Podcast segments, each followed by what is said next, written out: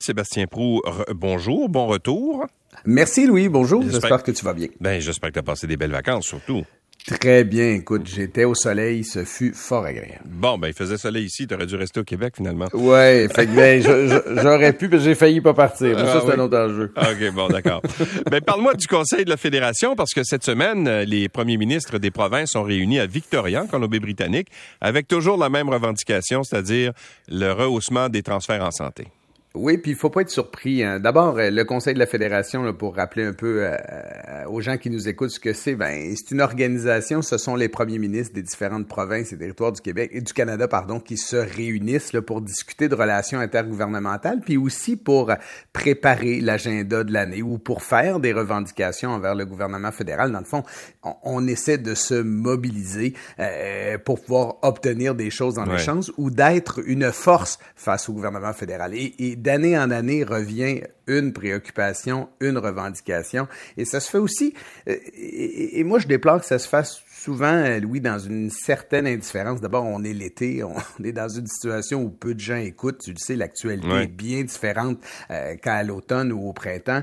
Et, et, et là, euh, on veut faire passer les transferts de santé à, près de 35 de la part du gouvernement fédéral. Puis le problème, Louis, c'est le suivant. C'est que d'abord, pendant des années de temps, on a demandé ça, puis il s'est rien passé. Euh, il y a eu la pandémie. Le premier ministre Justin Trudeau a dit, ben, on va attendre après, on fait déjà notre part, on va investir différemment, on va parler de vaccination, on va acheter des vaccins. Alors, euh, on arrive là, peut-être, je le souhaite, à la fin de cette période-là, puis euh, il y a encore peu de choses qui bougent, mais ce qui, ce qui rend la chose la plus difficile, je pense, Louis, c'est pas tant de se battre sur la question des montants, mais c'est aussi sur la façon de faire. Les provinces veulent de l'autonomie. Le Québec est champion de ces revendications et, et je trouve ça bien correct qu'on veuille maintenir notre modèle et nos façons de faire par ailleurs. Mais la réalité, c'est la suivante, c'est que le gouvernement fédéral malheureusement, a une autre opinion euh, dans les façons de faire, a une autre façon de penser euh, les investissements en santé et dans d'autres secteurs de l'économie. Hein. Au lieu d'offrir de l'argent euh, pour qu'on puisse l'administrer localement, mais ben, ils préfèrent y aller de façon ciblée, de gérer des programmes à la pièce, de subventionner des projets. Mais c'est de la santé de notre population dont il est question. et malheureusement, il n'y a pas assez de mobilisation. Louis. C'est, pas qu'au premier ministre à faire ça. C'est à toi, c'est à moi, c'est aux gens. C'est pour ça qu'on appelle ça des moyens de pression. Mm. C'est qu'on se donne des moyens collectivement de dire au gouvernement fédéral de faire sa part. Mais souviens-toi ce qui est arrivé euh, euh, à l'époque de, de, de Gaétan Barrette, là, où il avait mobilisé l'ensemble des, euh, des ministres de la Santé puis des gouvernements en train de dire, ben là, il faut augmenter les transferts en santé. Finalement, le fédéral s'est retourné et a négocié à la pièce avec chacune des provinces. Donc, ça a défait l'unité entre les provinces, puis ça s'est jamais réalisé. Il n'y a jamais eu de, de rehaussement, finalement.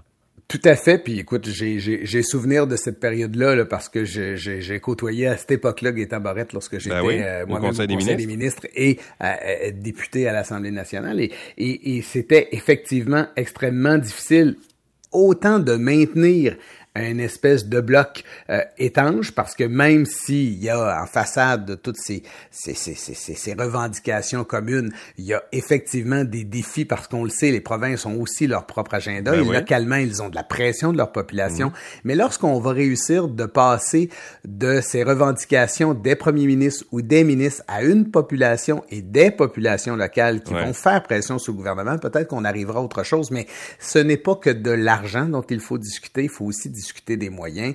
Et, Ottawa doit trouver, à un moment donné, un espace pour discuter, pour arrêter d'être de faire bande à part, je vais le dire ainsi, de faire bande à part et, d'aller à, à, l'encontre un peu de la volonté de tous et chacun. Mais faut que les gens aussi ici, Louis, puis c'est pas tout le monde qui le sait, c'est normal. Euh, au Québec, on a l'impression qu'on fait toutes nos choses par nous-mêmes, puis que c'est partout pareil. C'est pas comme ça ailleurs au Canada. Hein. Il y a des endroits où ils sont extrêmement dépendants des façons de faire du fédéral, pas juste de l'argent, mm. des façons de faire également. Alors ce, principe de l'autonomie, il n'est pas, euh, il est pas revendiqué, il n'est pas vécu de la même manière partout au Canada. Bon, on va parler un peu de sécurité des élus. Je sais que ça, les, ça horripile les gens parce que c'est tout le temps. Euh, délicat de parler de ça parce que tu dis, bon, ben là, est-ce que les gens vont penser qu'on est des primadonnas parce que ça nous prend des, des gardes du corps? Mais quand tu vois ce qui s'est passé avec euh, l'ancien premier ministre euh, japonais Shinzo Abe qui a été assassiné lâchement la semaine dernière au Japon, donné, tu dis, peut-être qu'il va falloir rehausser dans tout le contexte qu'on a connu, notamment avec la pandémie, la montée de la, haine à l'égard des, euh, gens qui, sont élus finalement, est-ce qu'il n'est pas temps d'essayer de mieux protéger ces gens-là? Ben, tu as tout à fait raison, puis cet assassinat euh, est gratuit et d'une tristesse et, d'une violence inouïe euh, nous rappelle justement, puis je pense que c'est Joseph Facal qui en parlait la semaine dernière notamment, en disant, est-ce qu'on peut pas faire ce débat-là ici aussi euh, au Canada? Bon, les, les, les, les ministres au Québec ont accès la plupart à un garde du corps, des fois deux lorsque la protection l'exige. Le premier ministre a une équipe un peu plus grande. On a des voitures de fonction, et comme il le disait lui-même, des gens disaient, ben, vous avez une limousine, vous avez une limousine. Ben, c'est une Toyota Sienna la plupart du temps. c'est pas une limousine. Euh, c'est pas l'esprit qu'on entend d'une limousine. J'en ai pas pris souvent, mais c'est pas comme ça, une limousine. Euh, c'est une voiture de fonction euh, assez drabe, confortable, qui est équipée des, des mécanismes de défense dont tu as besoin, des phares d'urgence et autre chose. Mais la réalité, c'est que les élus, quels qu'ils soient, Louis, subissent beaucoup de pression. On a parlé des réseaux sociaux, on en a parlé ensemble au début de la collaboration estivale. Il y a, et même dans les démocraties là où les institutions sont fortes, où les institutions sont nombreuses, c'est pas que dans les pays où ça va mal qu'il y a de la violence et des craintes pour la sécurité des élus. C'est partout actuellement. Il y a cette montée de la haine, tu l'as dit, il y a de l'instabilité.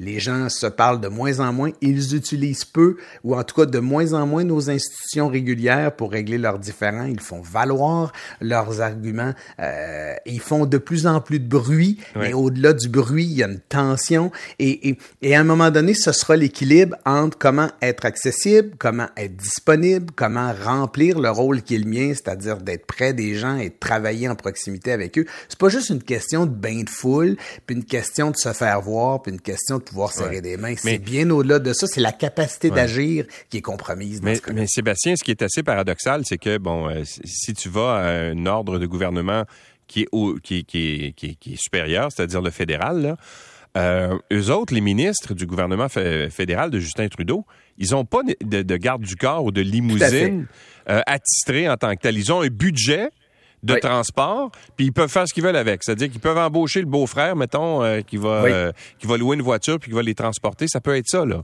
Alors, est-ce qu'il n'est pas temps à la lumière de ce qui s'est passé de dire, ben là, essayons d'être plus systématiques et protégeons mieux les élus? Et puis tu as tout à fait raison parce que et puis écoute ça fait toujours partie des, des, des drôles de situations, des situations cocasses que l'on vit lorsqu'on rencontre ses homologues euh, du fédéral parce que souvent ils arrivent avec un attaché politique dans sa voiture et où tu as raison avec la voiture personnelle ou celle d'un membre de la famille sont souvent dans des situations où ils bénéficient un peu non pas de la protection mais mais du coup de main qu'on peut offrir en disant regarde passe par ici nous on a quelqu'un qui fait autant l'éclaireur que euh, la gestion euh, je vais le dire ainsi, j'ouvre les guillemets du trafic. Euh, c'est assez particulier que dans la situation où nous sommes, c'est un pays du G7, c'est un pays qui a des revendications et qui porte des actions à l'international et qui a des conséquences. Et ces actions-là, elles ont des conséquences autant locales qu'à l'international, avec ce qui s'est passé à Ottawa et autres. Euh, à un moment donné, il y a des débats qui doivent se faire, puis je vais aller plus loin que ça, Louis il y a le débat à faire, mais à un moment donné, il y a une décision à prendre. Puis tu sais, est-ce qu'il va y avoir des gens satisfaits qu'on fasse ce débat-là? Non. Est-ce qu'il va y avoir des gens insatisfaits? Euh, est-ce qu'il va y avoir des gens satisfaits qu'on le fasse le débat? Oui. Est-ce que, mais est-ce qu'il y aura toujours des gens insatisfaits, peu importe que la décision soit positive ou négative? La réponse c'est oui. Alors à un moment donné, on peut-tu se dire, ben, protégeons nos élus? Parce que je reviens à ce que je disais tout à l'heure, Louis. C'est pas juste les protéger physiquement qui est extrêmement important, c'est aussi la capacité d'agir qu'il faut protéger. Sinon, ben, ils vont rester dans leur bureau on va leur reprocher et il y aura de moins en moins de monde intéressé par la chose publique. Ce n'est pas qu'une question de Facebook, ce n'est pas qu'une question de médias sociaux, c'est aussi une, question de sécurité et d'intégrité de la personne. Parce que la politique, c'est un don de soi, mais on ne devrait pas y laisser une partie de sa santé et surtout pas sa vie. Moi, il y a un policier qui m'a raconté euh, à un moment donné euh, que euh, tu te souviens quand il y a eu l'attaque sur le Parlement à Ottawa, ça fait peut-être une dizaine d'années de ça? Et euh, le, le, le, le, tueur, comment il s'appelait, ZF euh, Bibo, je pense qu'il s'appelait, était parti du, euh, du monument, du cénotaphe, là, du, du, monument en hommage aux, aux soldats décédés à Ottawa. Il s'était rendu par la suite, il avait volé une voiture, puis il était passé en avant des, des, des voitures qui transportent les ministres. Mais il n'y avait pas de garde du corps, il n'y avait personne d'armé, il y avait, tu sais, c'est comme il n'y a pas de, de, systématiquement des gardes du corps et des limousines, il est passé là puis il a réussi à entrer à l'intérieur du Parlement Et, à ouvrir le feu.